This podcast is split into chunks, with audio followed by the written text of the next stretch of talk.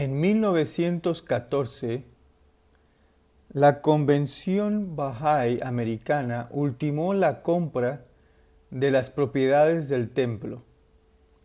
La Convención de 1920, celebrada en Nueva York, tras haber recibido instrucciones previas de Abdul Bahá de que seleccionara el diseño del templo, escogió de entre los diseños sometidos a concurso el del arquitecto franco-canadiense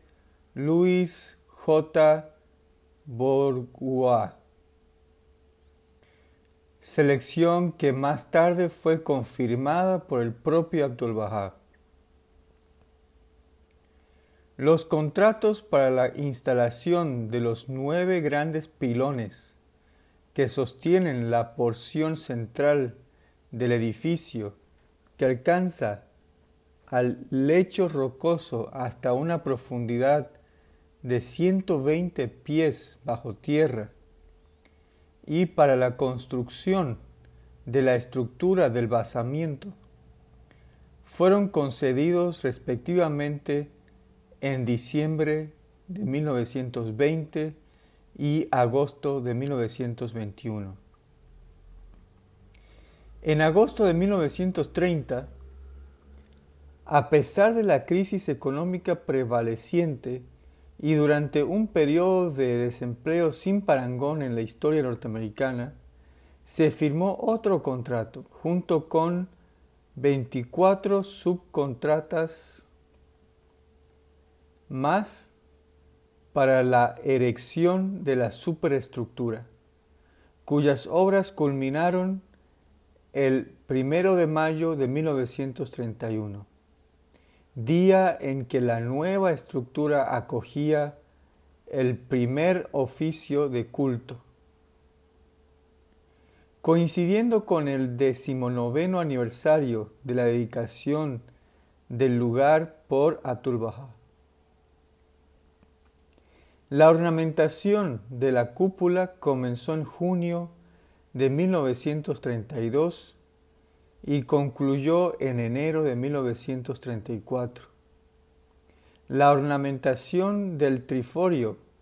se completó en julio de 1935 y la de la galería situada por encima en noviembre de 1938.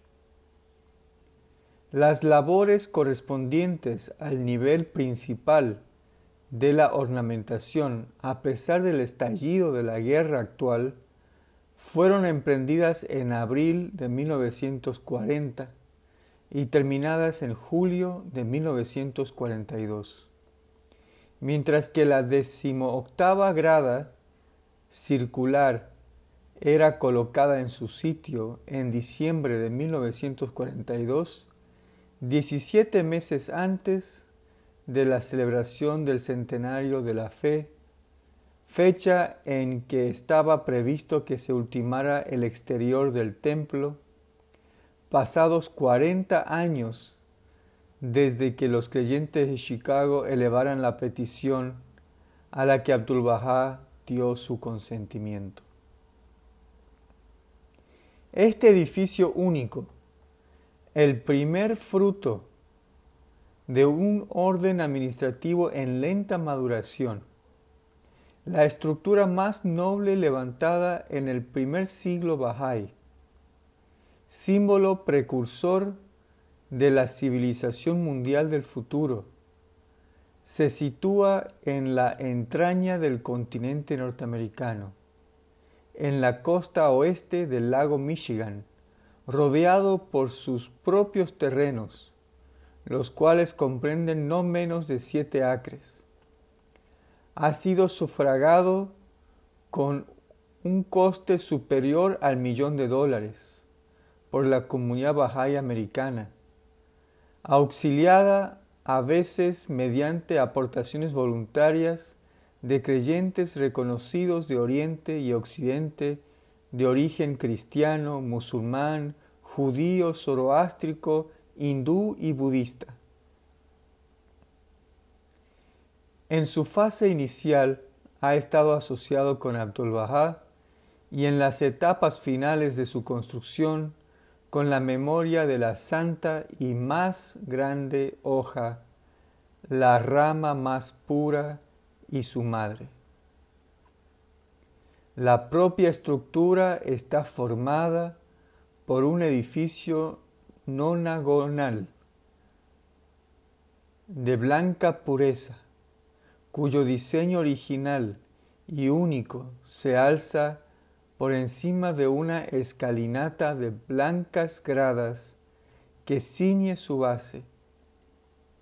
y por encima de éste se yergue una cúpula majestuosa y de bellas proporciones que soporta nueve nervaduras colocadas simétricamente a modo de cuadernas, con un valor tanto decorativo como estructural, las cuales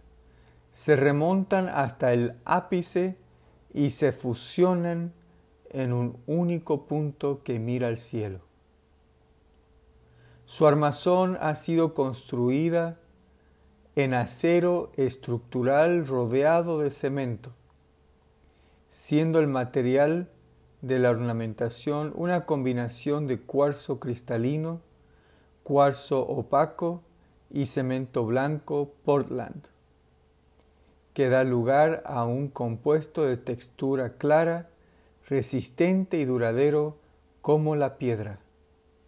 inatacable por los elementos y moldeado de acuerdo con un diseño tan delicado como si fuera de encaje. Se alza a unos 191 pies por encima de la base hasta la culminación de las nervaduras e incluye una cúpula semiesférica de 49 pies de altura con un diámetro externo de 90 pies, un tercio de cuya superficie presenta perforaciones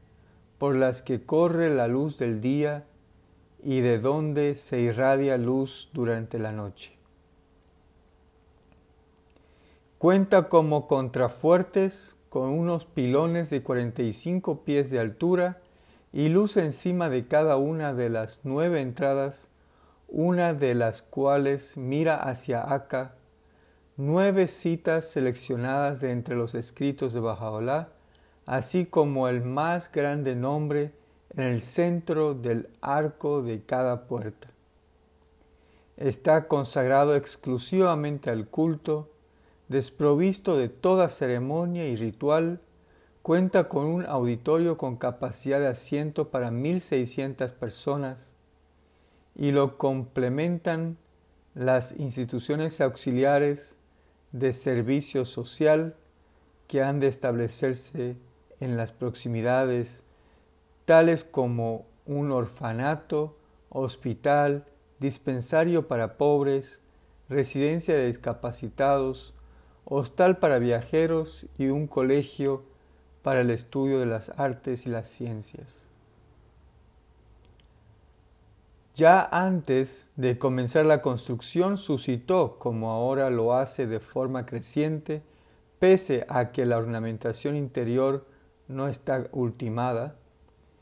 tal interés y comentarios por parte de la prensa pública en los diarios y revistas técnicos de Estados Unidos y otros países como para justificar las esperanzas y expectativas que albergó Abdul Baha.